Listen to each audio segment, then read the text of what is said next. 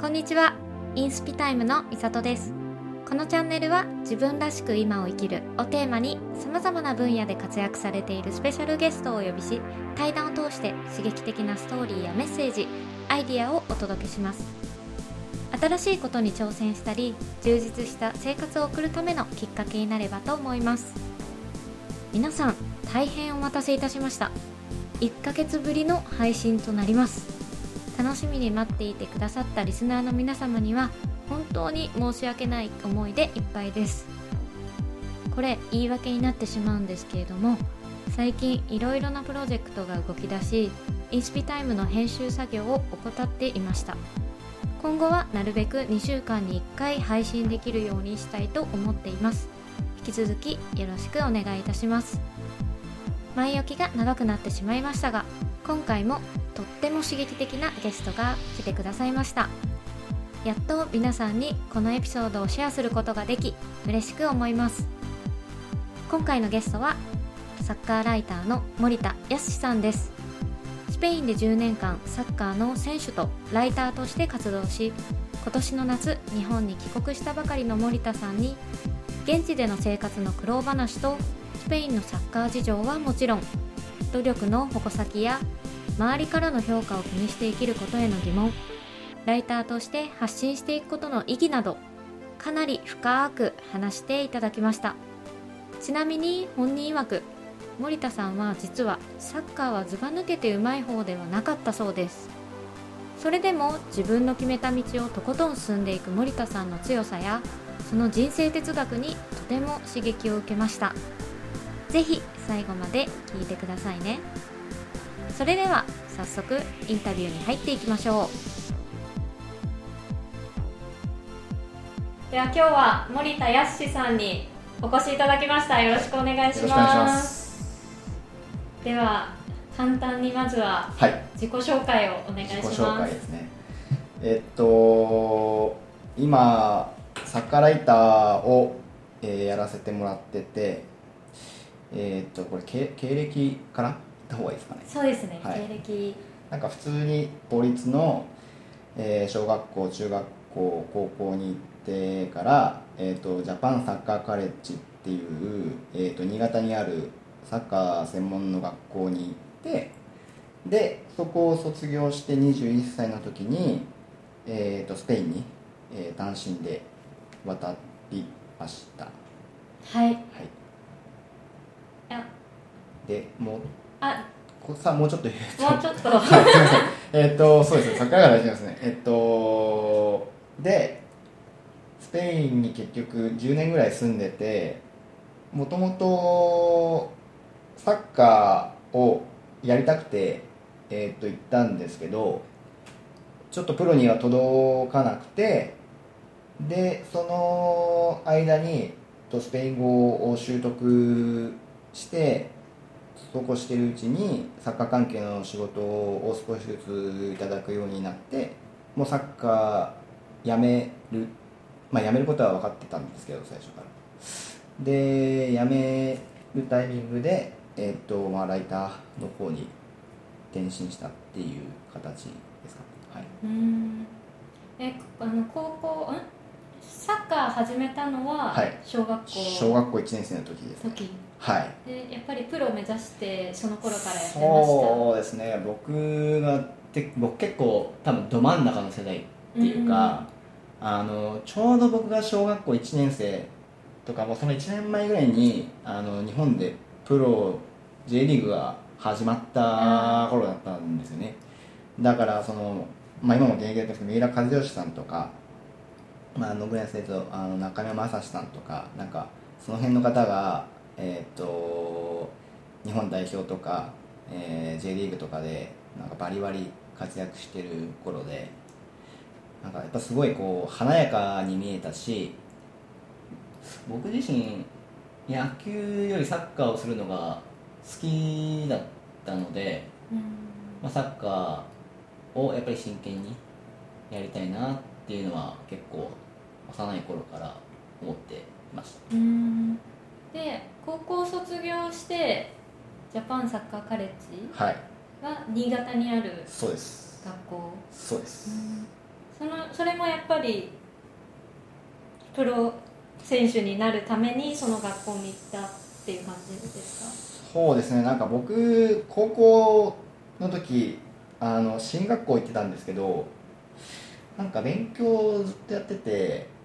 自分で限界感じちゃったっていうか、まあ、もっと簡単に言うと勉強があまり面白くなくなっちゃってでその時にじゃあどうしようっ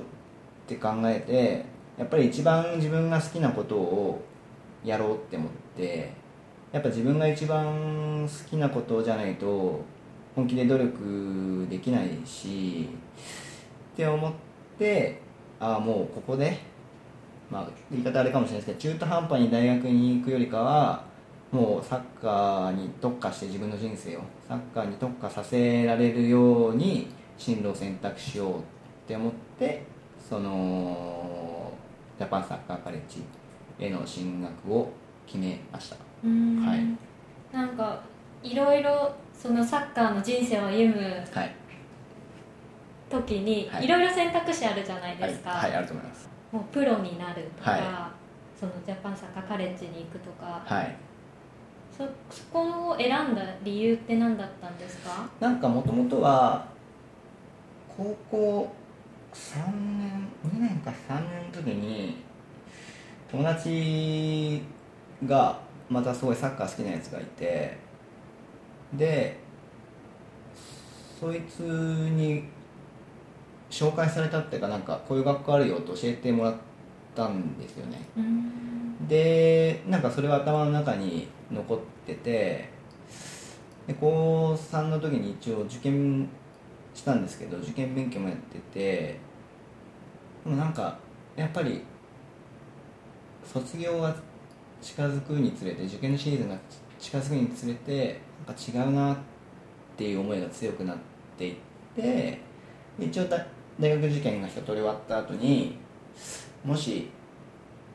今から本当にサッカーだけに特化した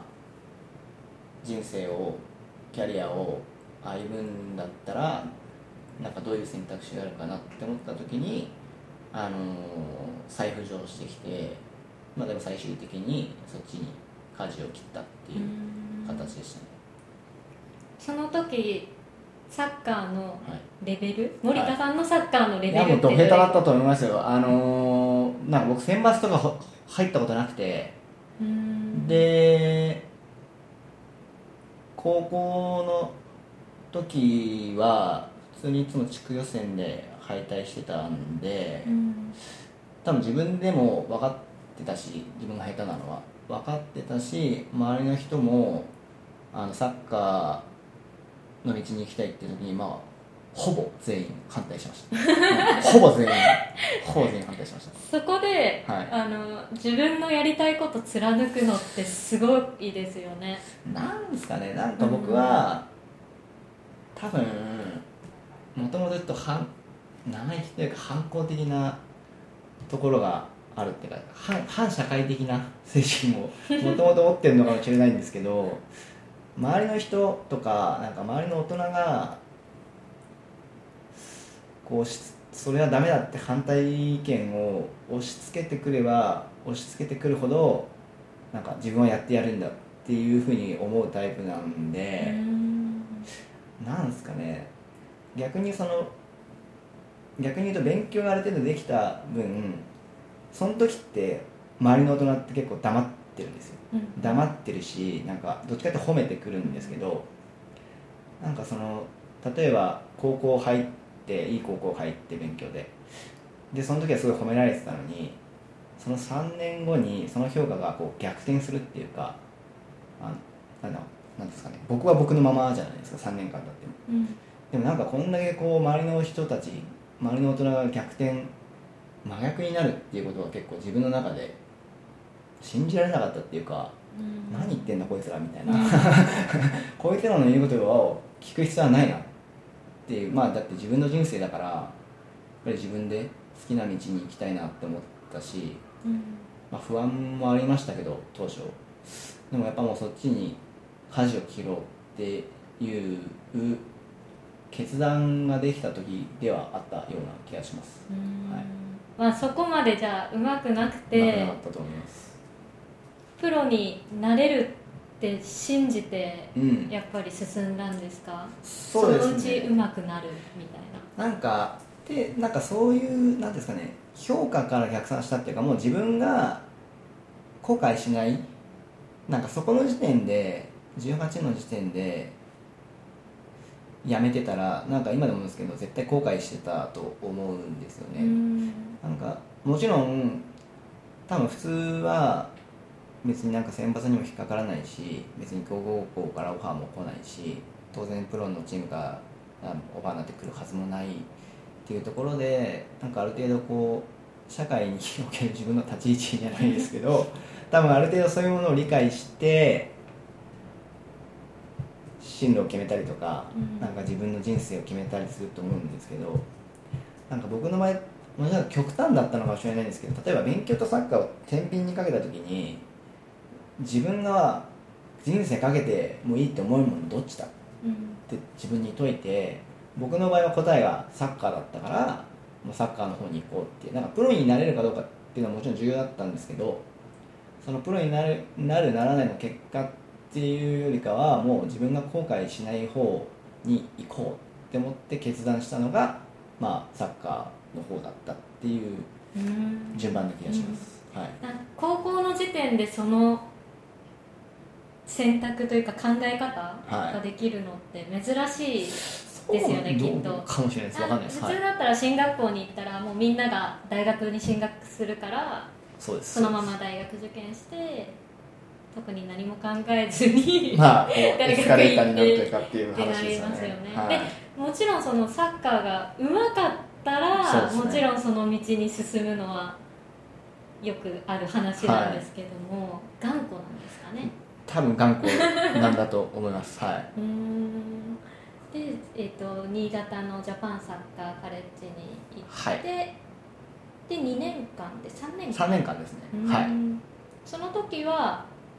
どう社会人チームどういうところで試合とかえーとそうですね。一応学校の中になんか ABCD というかいろいろこうカテゴリー分けがあってで各チームえっ、と社会人リーグっていうものに属してるんですね。で、まあ、上のチームに行けば行くほど、えっとカテゴリーが高いチーム。だから向こう新潟にあるんで今今も多分変わんないと思うんですけど一番上だったら北信越一部っていう、まあ、地域一部リーグっていうところにあってその下が北信越二部リーグ地域二部リーグそこから県一部リーグ県二部リーグ県三部リーグって下がっていてその各カテゴリーにえー、とチームが属していてそこでリーグ戦を戦うっていう形でしたね。うーん。そこではどのぐらいのどこまで行ったか。どこまで行きました？僕はなんか最後は北信越2部リーグでプレーしてたかな。そこに上がった僕らが最後そこに上げて終わったのかな僕の3年目は確か。はい。で初めはあまりもう初めとかでも県2部とか県1部だとあんま覚えてないんですけど。結構入れ替わりが激しいんで選手のた中でも。うん。どれぐらはい。の頻度で入れ替わるんですか、なんだろう1年3ヶ月に1回とか。あそんなうにん下手したら12ヶ月でも普通に入れ替わったりとか。うん結構入れ替わりが激しかったですね。楽しかったですかそこは、まあ楽しかったです。なんかそのやっぱその同じ志を抱いてる人たちがうん集まってたっていうのが一つあるのとなんか感覚的になんですけどその中にいた方が自分が周りの人にリスペクトしてもらえてたなって思う思うんで今でもそう思ってるんですよね。外ではあんまりリスペクトされないんですか？わかんないんですけどいやなななんですかね。多分なんですけどさっきの話とちょっとつながるんですけど例えば勉強だとその評価基準が勉強しかないっていうかなんかすごい極端に言うと例えば進学校にいてなオール5のやつがいたらそいつはもう確実にある程度リスペクトされるんですよ、うん。でもその成績が2とか3とかばっかりだったらやっぱそいつはあんまりリスペクトされないじゃないですか、まあ、うんスクールカーストってやつですかね。うん。でそうなってくると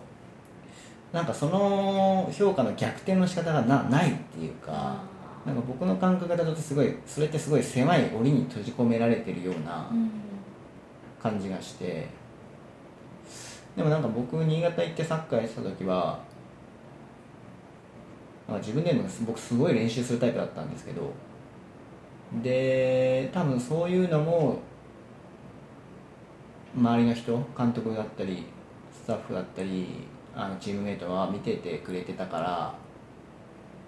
あの特に1年目なんて本当すごい下手だったと思うんですけど高校の流れで行ってたんででもなんかすごいこいつ頑張ってんなっていう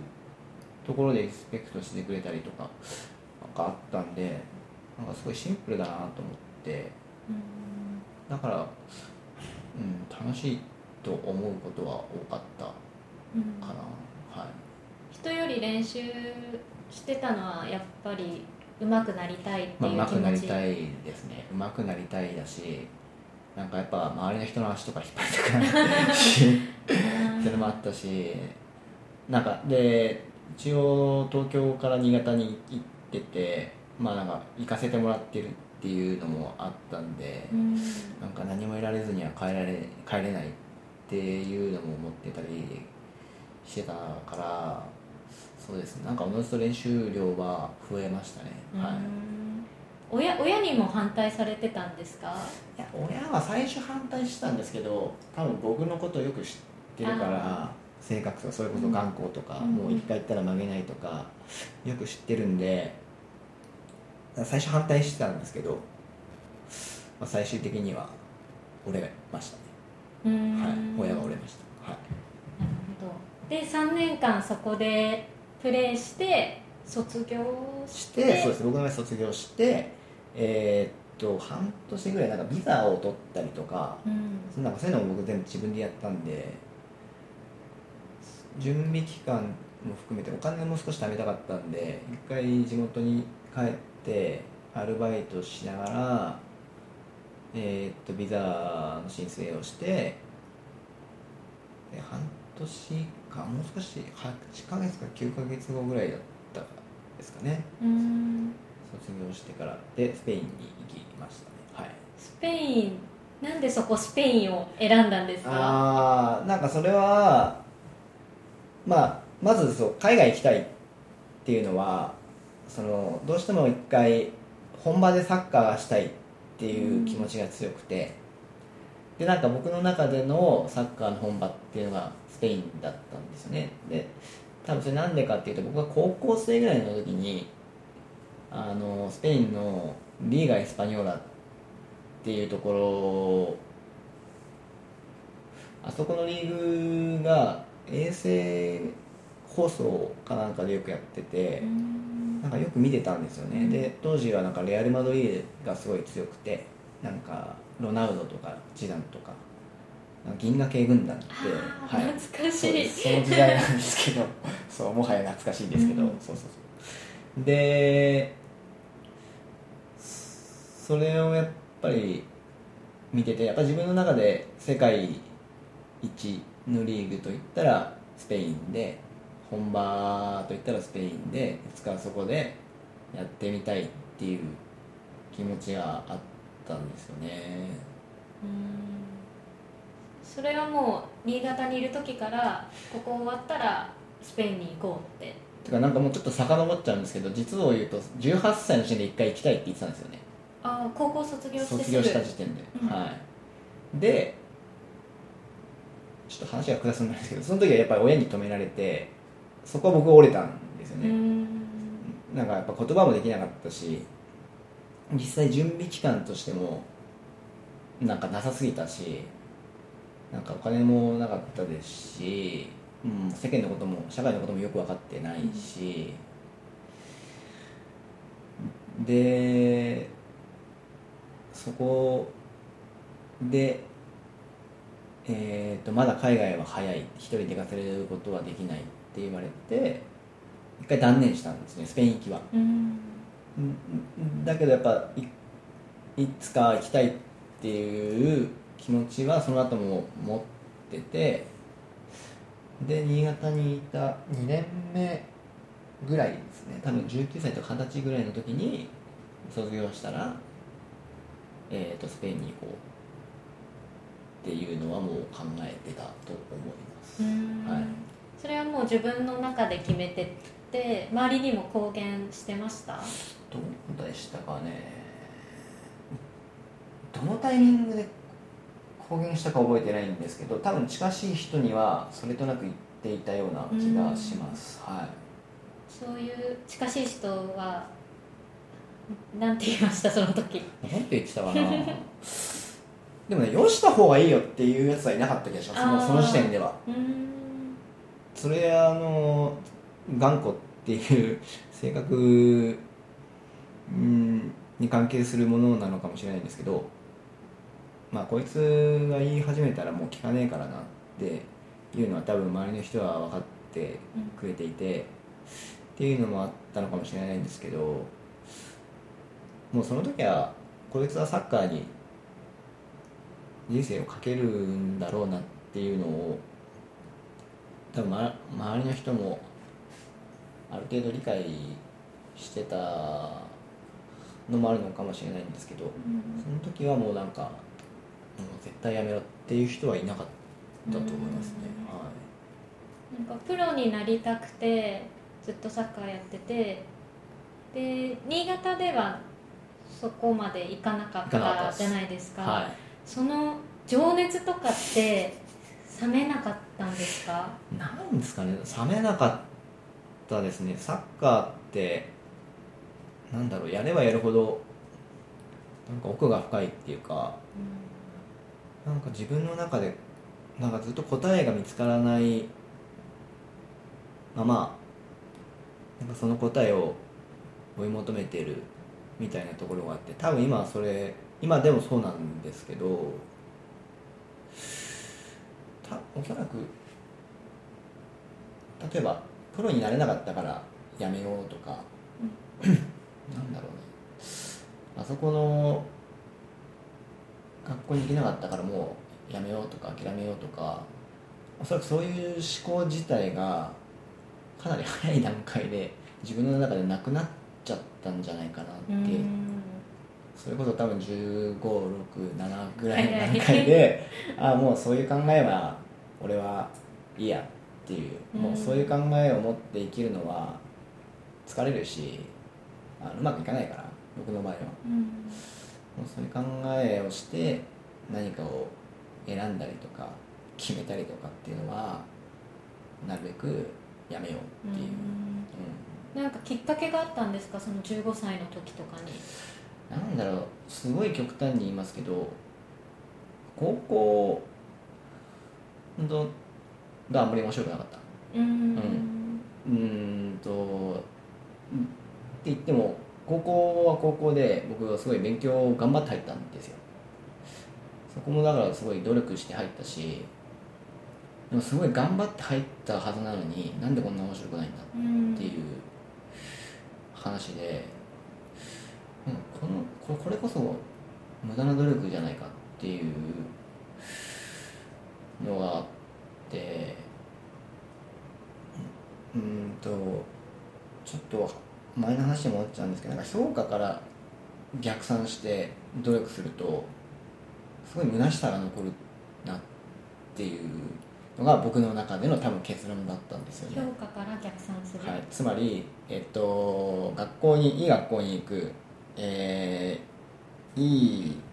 企業に入る、うん。うんいい給料をもらう。でなんか昇進してわかんないですけど課長になって社長になってとかあの大企業入ってとか。それって多分評価、まあ、評価だしもっと言うともっと大きな枠組みとこう社社会の中での評価、うん。うん。いくらいくらもらってるとかあのどこどこに勤めてるとかなんか本当昔ありましたけど参考とかねあのどこどこのモテる条件で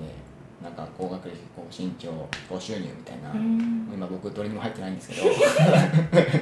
結局どれにも入ってない人生になっちゃったんですけどそう。ただあのそれちょっと冗談なんですけどなんかただそういう本当に冗談みたいななんか社会のステータスみたいなものがやっぱりあって逆に言うと進学校に行ったからそれに気づけたっていうかあ社会ってこうやって回ってんだって社会ってこういうふうにみんな見てんだって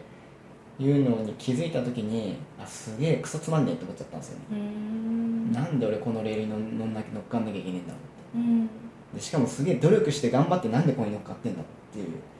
なんかすごい努力するんだったらやっぱ自分が行きたい道に行きたいって。うん。でそこでその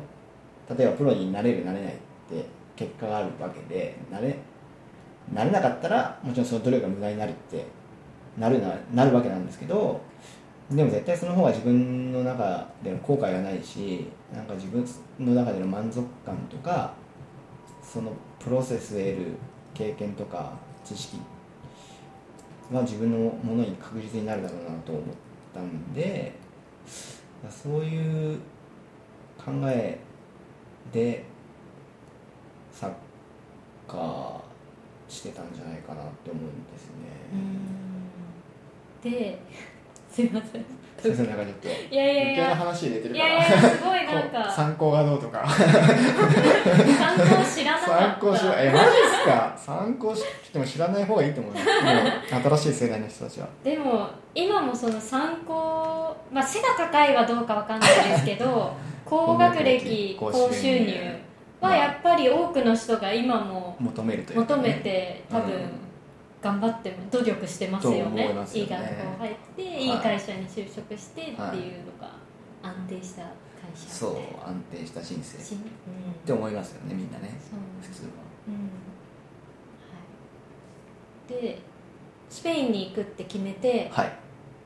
もうその時点からスペイン語の勉強はし始めたんですか？えーそうですね。スペインに行くって決めてから一応自分で参考書みたいなのを買ってきてえーっと簡単な単語とか、まあ、簡単な会話うん。みたいなものはまあ覚えようとはしたんです。うん。僕は正直に言います。うん。覚えようとはしました。うん。で CD をついてる付属についてる CD を本当にいつもかけててで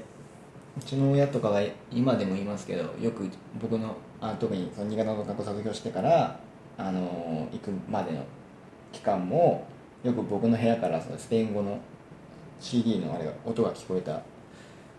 とかよく言ってるんですけど勉強はしたんですけど結論から言うとあんまり役立たなかった。結論から言うとあんまり役立たなかった。えー、それなんでですかね？まあやっぱ行ってからつくづく感じたんですけどやっぱ人間って必要に迫られないと覚えないんだなっていうっていうふうに僕は結論付けてなので勉強はしてたんですけどあんまりスペイン語力は身についていないまま、えースペインに渡ったってことですね。うん。はい。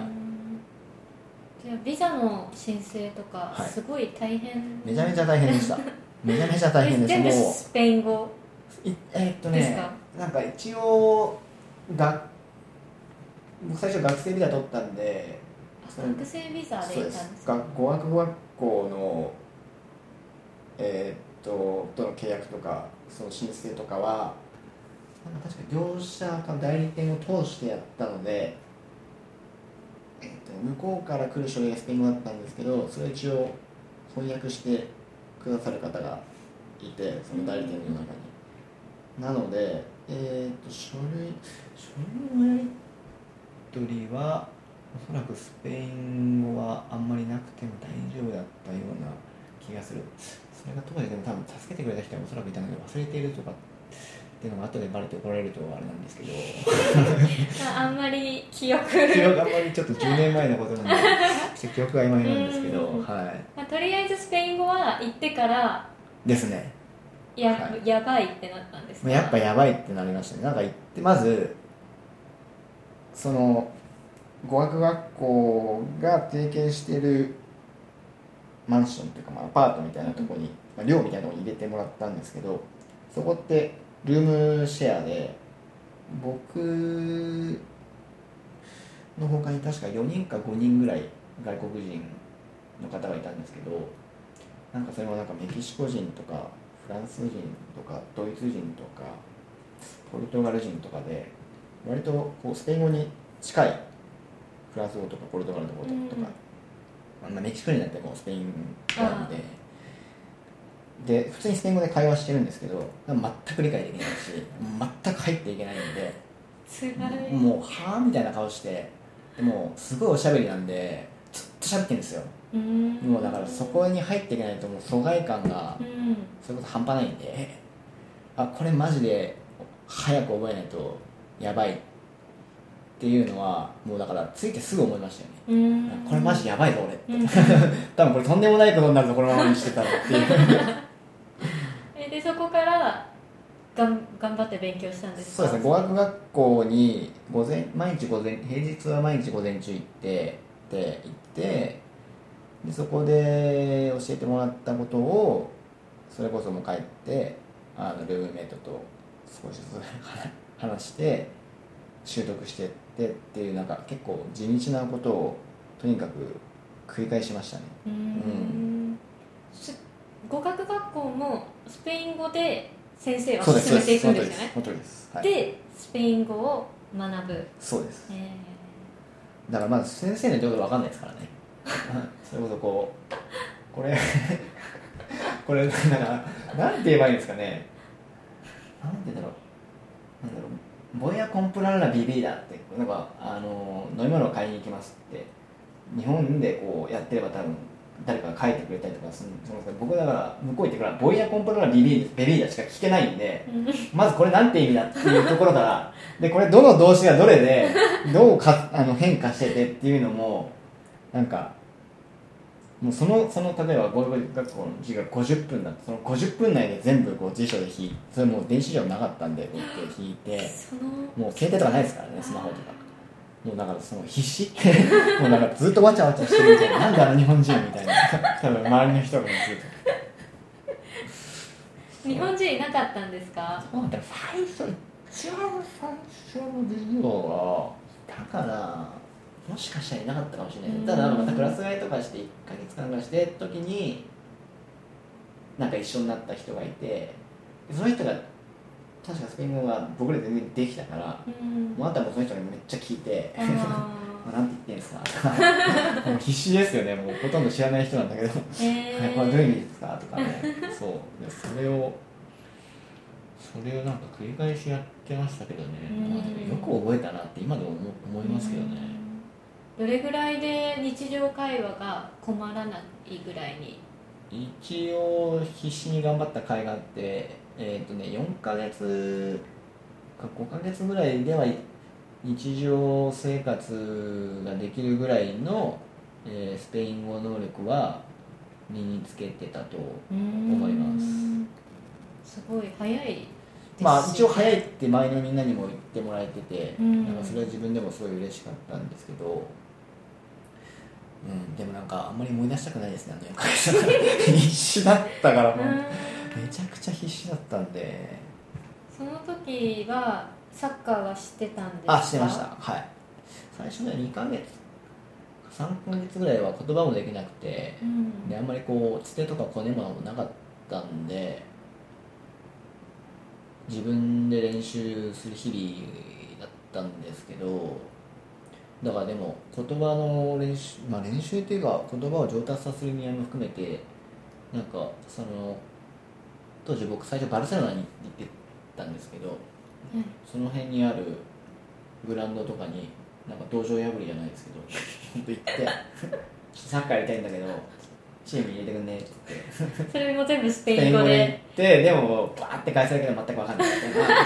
ことを。ダメだよって言われてたかもしれない。一応ノーぐらいは聞き取れるんですけど理由知りたいじゃないですか、うん。それこそなんか登録枠がいっぱいだとか,、うん。なんか年齢制限があるんだよとか,、なんかレベルがダメだからとかもう知りたいからノーって言われたらちょポルケって言うなんで？って言うんだけどそこから返されることは全く分かほぼ全く分からないみたいな。自分でもすごいなんか不毛なことやってるなって冷静になればそうなんだけどでもなんかせずにはいられないからそうみたいなことはなんかややってましたね。数ヶ月そういうことは続いてたんじゃないかな。結構度胸があるんですかね。そんなごあの言語もわかんないのに 飛び込んでくって。なんかそう度胸あるってたまに言っていただくことがあって僕本当に嬉しいんですけどただ僕はなんかすごいバカだったんじゃないかなって 自分では思ってるんですけどね。冷静に考えたらありえないっていうか何の意味もないですからね、うん、どどうやってそんななんか飛び込めるんですか？いやもうなんか必死だったんですよね。あのー、なんかその時も多分新潟にいた時と一緒でやべえスペイン来てんだから何にも得ずに帰るにわけにはいかねえぞうん。なんかそれはスペインの人からしたら単なるこう一日で日常生活なんですけどなんか僕はやっぱ日本から来てるし、うん。あのー覚悟を決めてきたしなんか当然スペイン語の能力が備わってないのは分かってるんですけどでやっぱその中でもなんかしないといけないなんか得ないといけないっていう危機感もあったりしてで多分そういう行動に出てたんじゃないかなって思います、はい。私だったら多分まず、まあ、グラウンドまで行ってでああいけいけないって終わっちゃいそうな気がします。どこなんですかね。うん。うーんなんかグラウンドまで行って僕の場合はグラウンドまで行くとせっかくここまで足運んだんだからタダで帰るわけにいかな。いって思って多分もう一歩踏み込んでなんか変などその辺のなんかちょっとクラブ関係者っぽいジャージとかなんかポロシャツか着てる人捕まえて「あのさ」っつって「俺サッカーしてんだけどどうしたらいい?」みたいな。とりあえず頑張って話しかけるみたいな。それも片言なスペイン語でそう。ただなんか調べていくんですか？あ調べてきますもちろん。なんて言おう。なんて言おうかは伝わるように最初のフレーズとうん何個かこう使い自分が言いたいやつは調べて書いていってででさっきも言いましたけどただ帰ってくることはもう分かんないんででもなんか後々考えてもそれってすごい役立ったなって思っててうんっていうのはその向こうにスペインに行くとすごいみんなおしゃべりだし自己主張が激しいし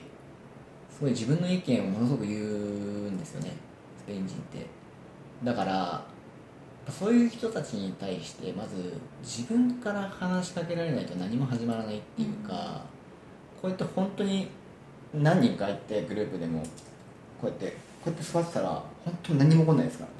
本当に何も起こんない。30分とか1時間とか平気で進みますからね。本当に。なんでやっぱその最初の逆に言葉が分かんないから怖くなかったっていうかもうなんか話しかけても帰ってきても分かんないのは当たり前じゃないですか、うん。で自分が思ってるから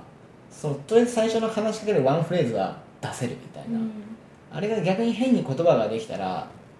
その言葉を出して、まあ、なんて言われるかななんかこういうの言われたら嫌だなって思ったら多分はさすがの僕でも話しかけられないと思うんですよね、ねだからそこであのーあんまり言葉が分かんないからこそ、まあ、飛び込む勇気というかいたれみたいなのをその感覚を早い段階で身につけられたのはやっぱりその後の生活を考えても良かったなと思いますね。うん。で、えっと、何回か断られてどこかにでプレーさせてもらえたんですか？そうですね。なんか最終的には人のつてで紹介してもらったところに空きがあって入れたんですよね。でももうシーズン半分ぐらい終わった時だったからそれでもなかなか苦労しましたね。最初のチームに入る時は。うん。うん。スペインに渡って何ヶ月後い？やもうぐらい半年ぐらい経って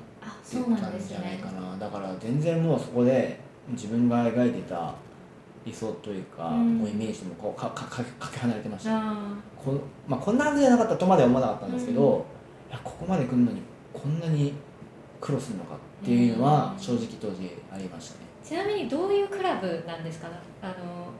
社会人？ああでもそれはさっきの新潟の話じゃないですけど、そのと向こうのあの社会人リーグうんうん。みたいなところでやってるチームだったんですけど僕はなんかスペインが本当にすごいなって思うのはなんかこう全てがピラミッドになってるんですよ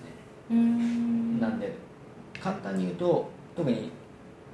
もう僕21とかだったんで成人してるじゃないですか。成人の社会人のリーグってことなんですけど、その上から1部2部3部4部5部6部7部8部9部っていうのがなんか全てこうピラミッドでつながってるんですごい極端に言うと例えば僕らが最初9部リーグにいたんですけどうん。最初でもそこで良ければその上の端部のいるとこから声がかかるとかその上から声がかかるとかってこうやっぱステップアップしていく道が見えるっていうかうん。さすがに9部から1部に行くやつは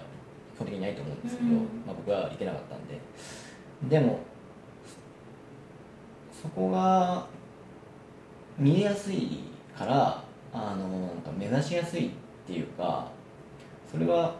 すごい思いましたね。だからチームを探しチームなかなか入れなかった時もそうだからそのまずはあのピラミッドの構造に入ることが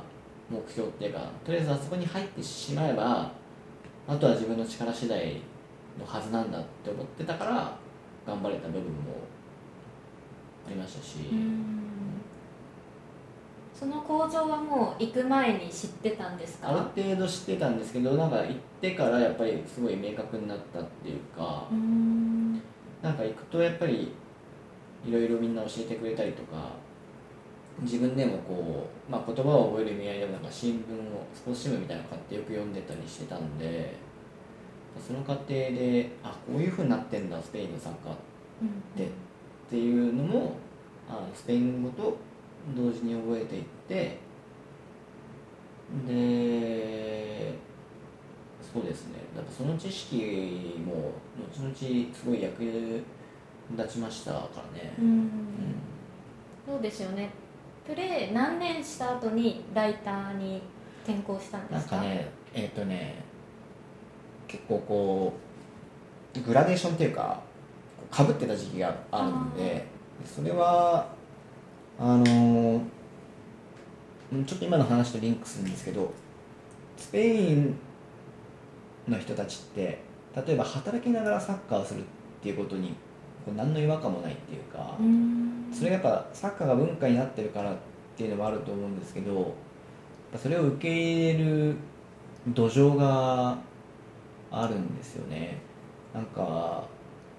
あの、まあ、一部二部のプロの選手はちょっと違いますけどもうそこから下3部4部ってセミプロって言われるリーグでもなんか普通に銀行で働いてる人がいたりとか、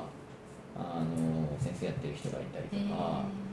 っていうのがあるのでなんか僕本当向こう行ってそれすごいいいなって思ったんですよねで結局自分もその中に入ってるからなんか働きながらサッカーするっていうことがなんか当たり前のように思えてきて、なのでそういうのがあったからこそ逆にやっぱこういただく仕事とかもなんか全部受けて積極的に取り組もうって思いましたし、なのでそうですね執筆執筆業をスタートした20僕は24とか25歳ぐらいの時じゃないかなと思います。だから向こうに行って選手としてやったさ4年後ぐらいかな、うん。ですかね。始めたのその4年間ははい。どうやって生計を立てたんですか？あそうです。もうだからそれはそう話そうと思ってたんですけど、うん。あのーお金がなかったんであの向こうにある日本食屋さんでああのアルバイトをさせても皿洗いとかもよくやりましたしなんかそういうそうなんか典型的なやつをやってました。はい。で4年間語学学校に通いながら皿洗いしながらサがッカーをしてたっていうこと、まあ簡単に言うとそうですね、うん。はい。じゃあビザはもう4年間は学生ビザでしたね。はい。うん。であのななんで執筆になったんですか仕事しようって思った時に。もともとえーっとまずスペイン語ができるようになるじゃないですかその過程で、うん。4年間で。うんうん。ででまずスペイン語ができるようになってで僕はずっとサッカーやってたんでなんかサッカー関係者の方とのつながりも増えたりして。うん。で最初はあのーそのリーガ・エスパニョーラの試合の前の情報をなんか日本側でやっぱ欲しいっていう企業の方とかがいてでそれって結局現地の情報なんですけどさっき言った例えばスポーツ新聞の情報とか。それでもやっぱスペイン語ができてなおかサッカーに詳しい人じゃないと分かんないんでうんそういうお仕事のお依頼を、えーなんかいただいて、まあ、こう単発だったんですけど最初の方は。そういうのをやっていくうちに、まあ、こうまたつながりができてってっていう流れです。だからうん。最初は執筆というよりも翻訳？翻訳をやっててでなんか翻訳をしているうちに少しずつこうやっぱり翻訳って多分まああの分かると思うんですけど下手な人って多分日本語にうまく訳せないっていうか特にこう 文章にするとかってちょっとこう段階が違うじゃないですか、うん。なんか別次元の話なんで、うん。うんそうなるとあの多分逆に僕もそこで翻訳してて文章が全然下手くそだったらそこで話終わってたと思うんですよ、うん。今でも。うんうん。でも多分ある程度そこがベースとしてあったから多分翻訳していく中でまたこう違うこうつながりができていってだんだんこう執筆の方にシフトしていったっていう感じですね、そのはじ一番初めにこう翻訳を頼まれたのは、はい。なんかどういうこう経緯があったというか日本の企業からそうですね。まあだから今知り合い知り合ったというか。なんかそのリーガ・エスパニョーラうと WOWOW とか今で言うと DAZN とか、まあ、放映権持ってるんですけど DAZN って放映権取っまあいいや、はいでまあそういうところがあの例えば向こうにある会社あの例えば翻訳業とかコーディネート業をじ事業として展開してる、まあ、会社があるんですけどスペインにそういう会社。でそこにまあ発注するんですね。お願いできませんかって。でそこの会社から今度は例えば現地にいる人に知り合いを通じてこういう仕事があるんですけどやってくれませんか？ってうん。だからまあ外注ですよね。簡単に言ってしまうと。でたまたま声がかかってそうですね。僕なんかその知り合いの方がそこで働いてた。なんかもうすごいこうやってもう本当に運が良かったんですけど、うん。そのささっきちょっと行った時にあのサッカー関係の人の知り合いが特に日本人の方当時本当少なかったんで、うん。なんかそういうサッカー選手やってるやつがいるぞみたいな感じでなんか少しずつこうふ増えてったんですよ。そそれこそその4年、うんうん。その日本食でバイトしてた時の4年。そのその4年でやっぱ結構増えてうん行って、はい、幸運なことに。ででなんかそういうつながりがある中のうちの一人の方がやっぱそういうとこで働いててでこういう話あるけどどう？いうふうにあのお仕事をいただいたりとか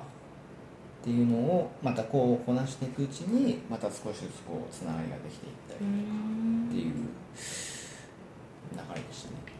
で翻訳が得意だった日本語が得意だったんですか？日本なんか文章はでももともと得意だったというかまあ書くことは結構好きだったのでそうですね。なんか小学校の時も文集に載ってたりしたみたいです。うん。なんかよく覚えてないんですけじゃあ得意だった。ど得意だった。らということにしておきましょう。はい。そうですよね。翻訳難しいですよね。難しいと思います。僕は難しいと思います、はい。なんかそのやっぱりただ直訳するってうん。のはできるけど、うん。だって今こそそういうこと Google 翻訳とかあるし、うん。なんですけどやっぱそれをこう伝えるというか読みやすくするとか、その読み手がきちんと分かるような文章にするっていうのはやっぱ一個かいくならないとダメで、うんそうですね。やっぱそう逆に言うとそういうのをしているうちにまた文章もうまくなるうんうんと思うんですよね。だからそこでそれは多分それもまた僕を鍛えてくれたんだろうなとうん。今思えば思います。やっぱ初めてやった翻訳よりかはどんどん上達して時間が経てば経つほどいい役うん。になってったんじゃないかなと,、思います。で4年ん？4年サッカープレーしてちょっとずつ翻訳から執筆になってって、はい。い、つサッカープレイヤーは辞めたんですか？いやもうなんか僕わかんないです未練があったのかわかんないですけど30か3もう本当最近まで31ぐらいまで向こうの社会人リーグみたいなところに属してうん。やってた。もう僕の中の感覚ではそれぐらい31まではガチでやってたっていう、でもプロには届かなかったんですけど全うん然だその中でやっぱりこう浮き沈みがあったんで、うん。だからそうですね。でただその間もえっ、と執筆の仕事はさせてもらってたんでうん。なんか僕の感覚としてはサッカーライターになったのは結構最近っていう感覚ですよね。いつぐらい？いやでもここ12年。あそんな最近なんですね。新人ですよね。なんかこんな偉そうなこと言ってる。けどもうこれ聞かれたらもう怒られますよまた。でもそのススペイン専門にほぼ書いていらっしゃるんですよね今そうですね。まあえー、スペインのことについて書くことは多いですね。うん。はい。他に日本人でいいるんですか？同じようなスあいますいます。全然。はい。ね。サッカーライターの方は特に現地に住んでる方が僕が知ってる限りでも45人いるのでその方々やっぱ皆さんあの優秀なライターさんなので、まあ、そういう人からいただいた仕事もありますしそういう方に教えてもらったこともたくさんありますしそうですね。だから僕なんて全然新人だしまあペペだしちょっとまあ最初の話の方にリンクしましたけどただちょっと生意気 なところがあるから多分そうは見えないかもしれない。だけの話で。そうですいやででもそれぐらいのあすのメンタリティー。でやった方がいいですよね。どうなんですか、ね、なんか普通だったら多分じゃあ新人ライター新人ですって言ったらこう不安とかいっぱいでえ自分が書いていいのかなとかなりませんか？いやなんかそれはでも僕は意識的に捨てました。なんかありました僕もでも。やっぱ書き始めの頃特に名前を出して書かせてもらえるようになった時とかはなんか自分がこんなこと言っていいのかなとか自分がこんなこと書いていいのかなとか、こんなこと言える立場じゃねえのになとか、うん。やっぱり思いましたけどえーっとでもそんなことを思いながら書いてもやっぱ面白いもの書けないんですよね、うん。だからそれは自分で分からるからでそういうものを書いてなんか届ける方が失礼だと思うし、読み手にユーザーの人たちに失礼だと思うのででもそれはなんか自分の問題としてあのやっぱそういう意識は捨ててあの純粋にこう少しきつめの表現になったとしてもやっぱりそれが自分の仕事なんだっていうことで割り切ってあの言い切らないと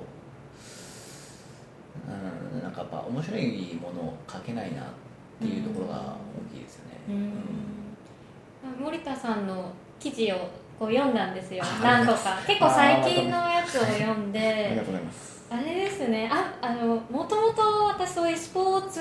のスポーツ欄とか見ない、読まないので、はい。まあ、そもそも新聞はあんまり読まないんですけど。で読んだらこうあれなんですね。例えばもうすごい例えばなんですけど、はい。えっと、メッシがゴールをしたとかそういう単純な、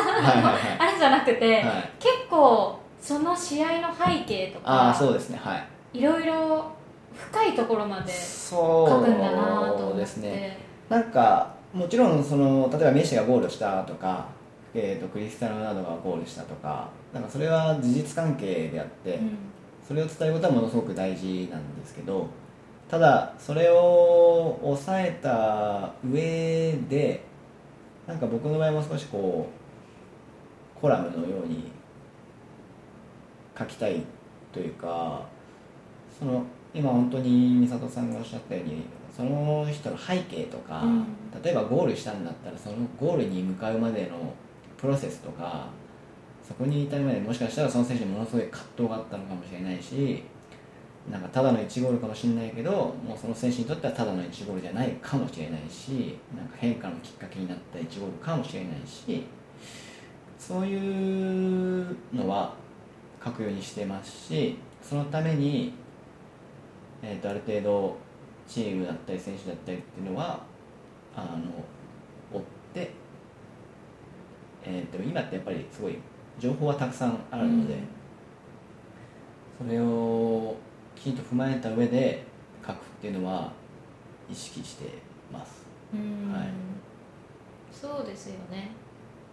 簡単にもうネットで見られる時代だそうです。本から当そうです。じゃあ森田さんが書いた記事をなぜ読むかって言ったらやっぱりその森田さんの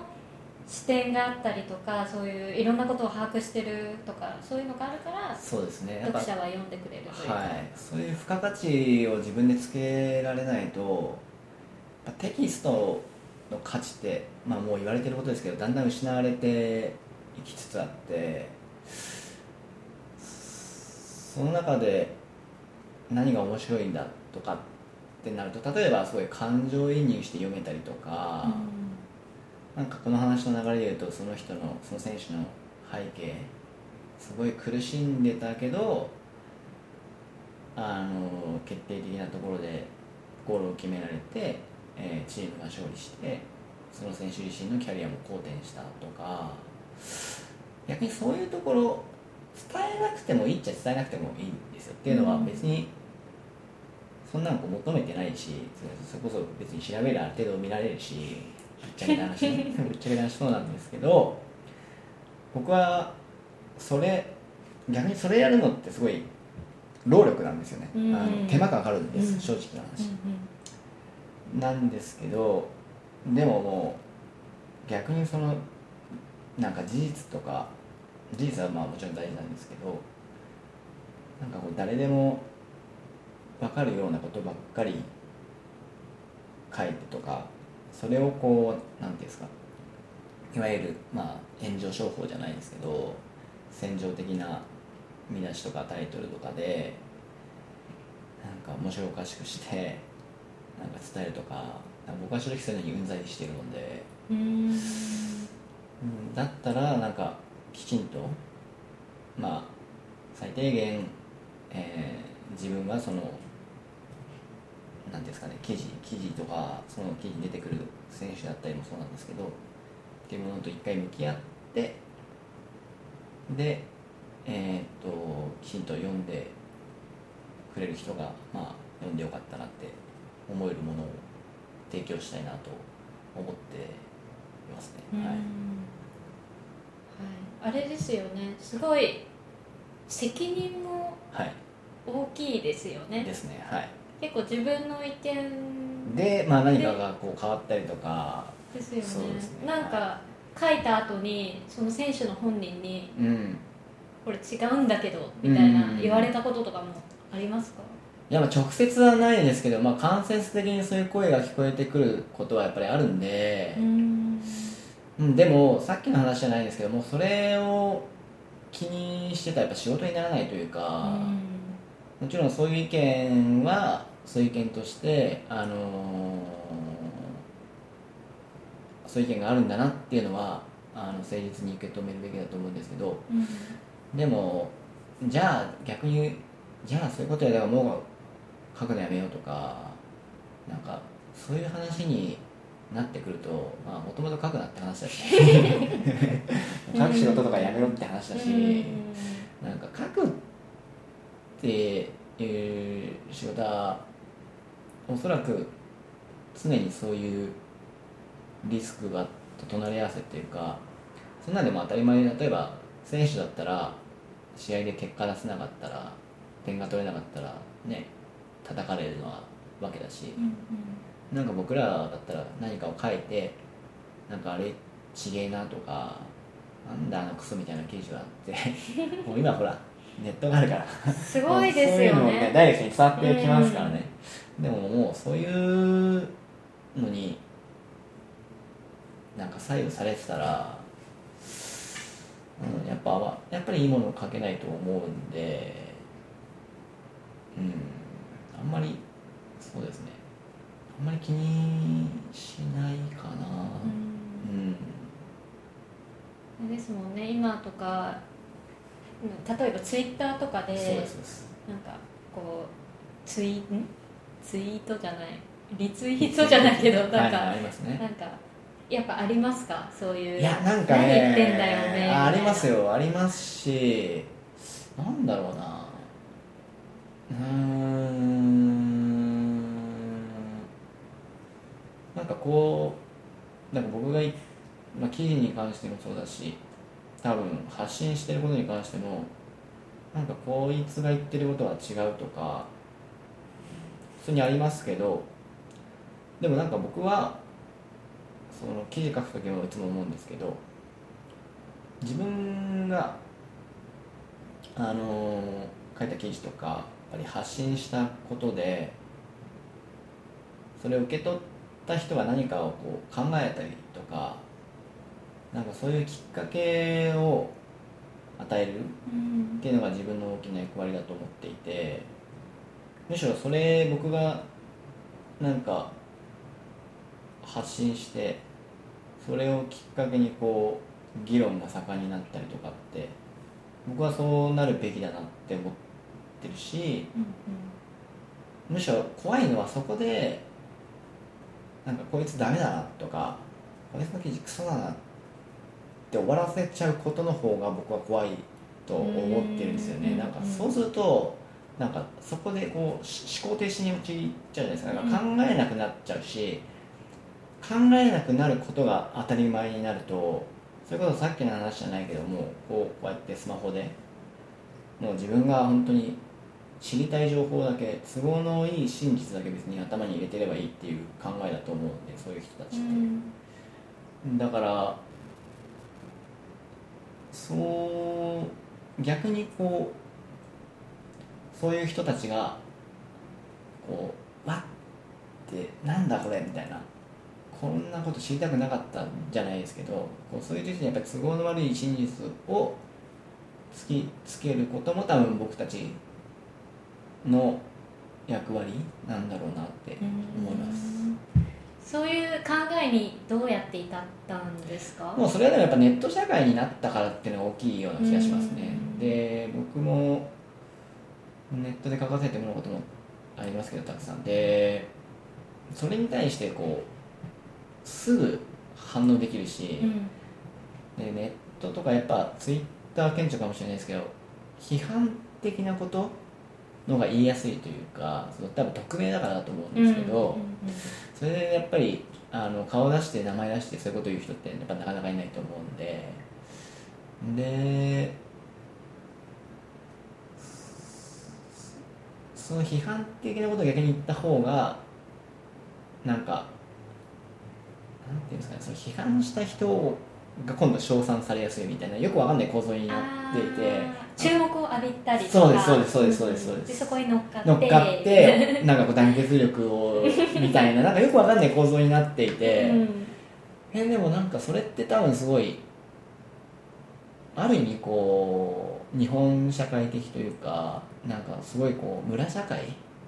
僕すごいこれ海外行っても感じたんですけどあの例えばスペインに行ってなんか日本人の方がいてだからこれがそんなに多くないと大丈夫なんですけどこう多くなってきたりするとそれこそなんかその中でのこう ポジションが決まってきてでなんかこうあの人はこういうことやってるとかちょっとさっきの人またリンクするんですけどなんかあの人はなんかどこどこで働いてるとかあの人は来て何年目とかなんかよくわかんない力関係とかパワーバランスが生まれてで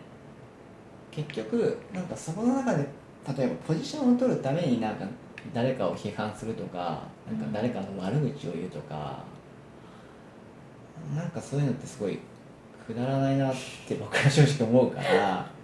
それはなんか別にネット社会だからとかじゃなくて、多分僕がスペインにいた時は正直そういう姿勢だったしだからそういう僕のことをおそらく嫌いな人とか苦手な人もいたんだろうなっていうのもまあうすうす分かってたし、まあ、今でもそう思ってるんですけど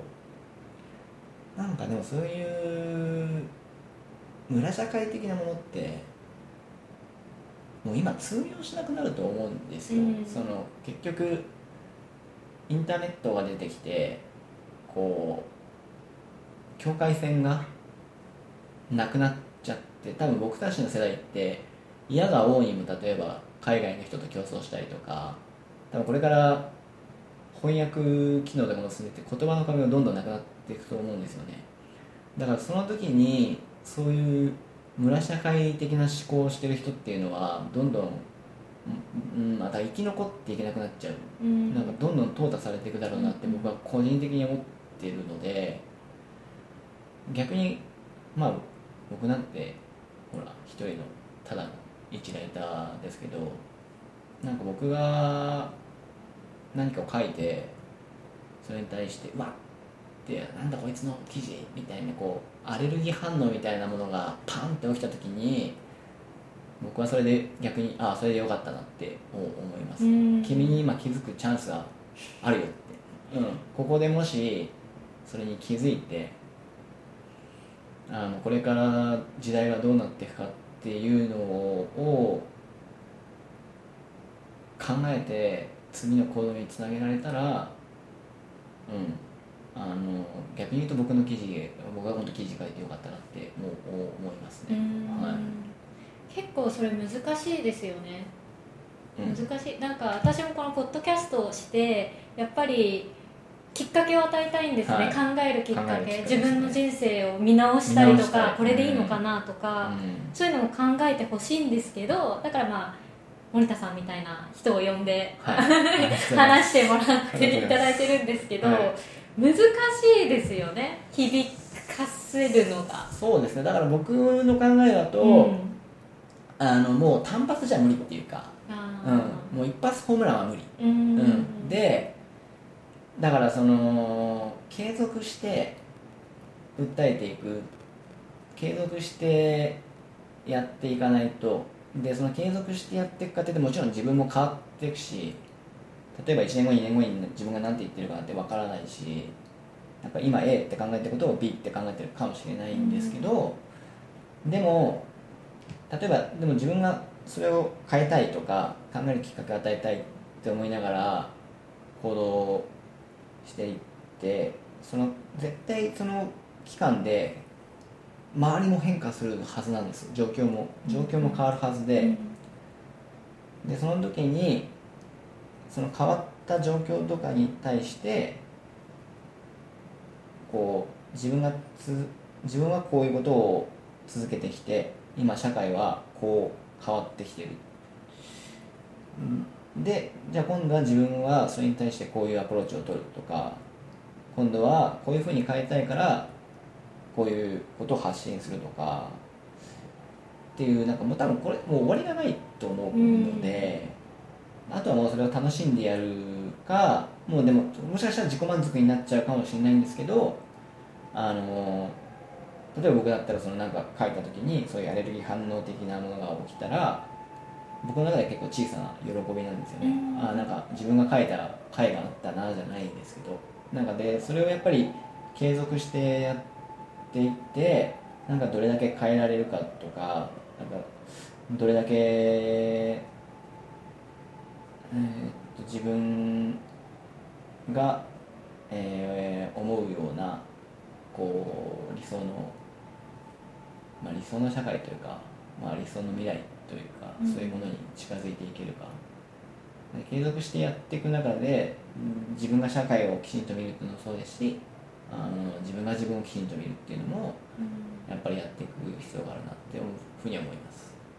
すごい考えながら生きてますよね。多分そうです。あのだから書く時も結構考えながら書いてるんであのパッて見た人はその瞬間しかその記事を見ないからなんかいいなまあもちろんいいなっていうのは嬉しいんですけどなんだよこれって言うかもしれないんですけどなんかなんだよこれって言われてもあの僕はものすごく考えて発信してるからなんか別にそれに対してなんでしょうね、まあ、その意見は一つの意見として、えー受け入れるけど別にそれで自分を曲げることはなないと思います基本的に。うん。はい。ちなみになんかスペインにいる日本人選手はいはい。とか会ったこととかあるんですか？あの柴崎選手はえーっとえーっと取材させてもらったことがあるっていうかあのインタビューさせてもらったことがあってでなんかヘタフェに移籍してすぐだったんですけどなんかこれまあ記事でも書いたことあるんですけどなんかすごいこうメディア嫌いとか言われてるんですけど僕は全然そう思わなかったですしなんか多分そんなことが多分本人が一番分かってるんでしょうけど、う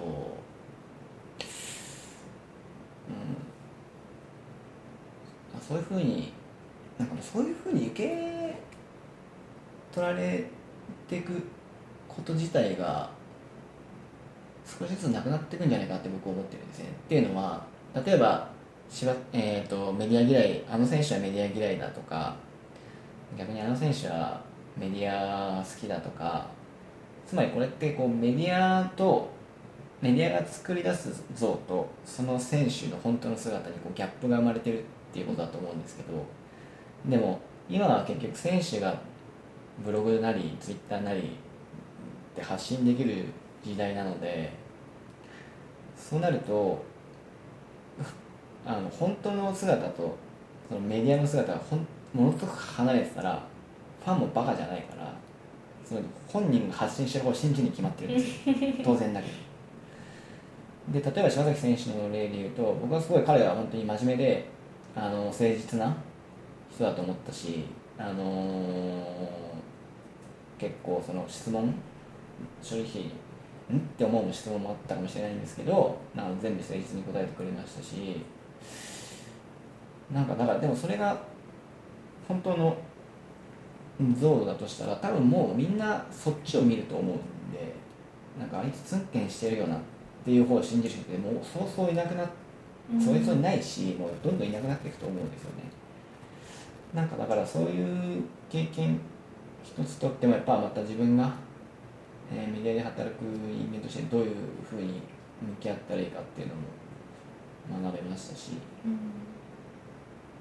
だから選手ももしかしたらインタビューとかももう今も起きてますけどだんだん受けなくなっていく可能性もありますからね、あそうなんですか。うん、受ける必要がないというかうん。あの例えばスペインだとバルセロナとかはもうほとんどそのシーズン中に、うん。あのメディアのインタビューとかやらないので、うん。そのクラブが持ってるホームページ公式ホームページにうん。であのたまにこう監督まあ記者会見みたいなのありますけどあのパーソナルなインタビューみたいなものはそこで出るものだけ。うん。うんだからくだらない質問とかはどんどんできなくなってきてるし今これからもなくなっていくと思うしだあとはさっきの話じゃないですけどもうただこうねその フェイクニュースじゃないけどただこう戦場的なタイトルとかなんかただの作り物捏造されたようなものをあのーまあなんですかね。週刊誌じゃないですけどそういうのを楽しむ感覚で見る人の層ともう本当に例えばその選手が好きでとかそのチームが好きでとかそのサッカーが好きでなんか本質が知りたい人で結構もう二分化していくんじゃないかなと思いますね。で森田さんのなんだろう働き方みたいなのも変わってきそうですよね。そう状況というかなんだろう。そうそそんなことないんですいやそうですね。あのーやっぱり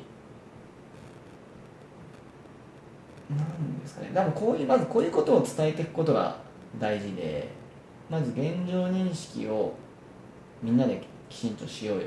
ていうのが一つあってでそのそれを前提にした上で、まあ、じゃあこれからどうしようって。例えばじゃあもしかしたら本当にこう選手が個人として発信力を持ってたらもうその選手にインタビューする人自体がいらなくなるかもしれないし、そしたらじゃあそのそういう選手とかとの関わり方はどうするんだっていうのも考えていかなければいけないと思いますし、そうですね。変わることは間違いないと思います。でちょっと戻るんですけど、はい、こうスペインに行ったじゃないですか、はい、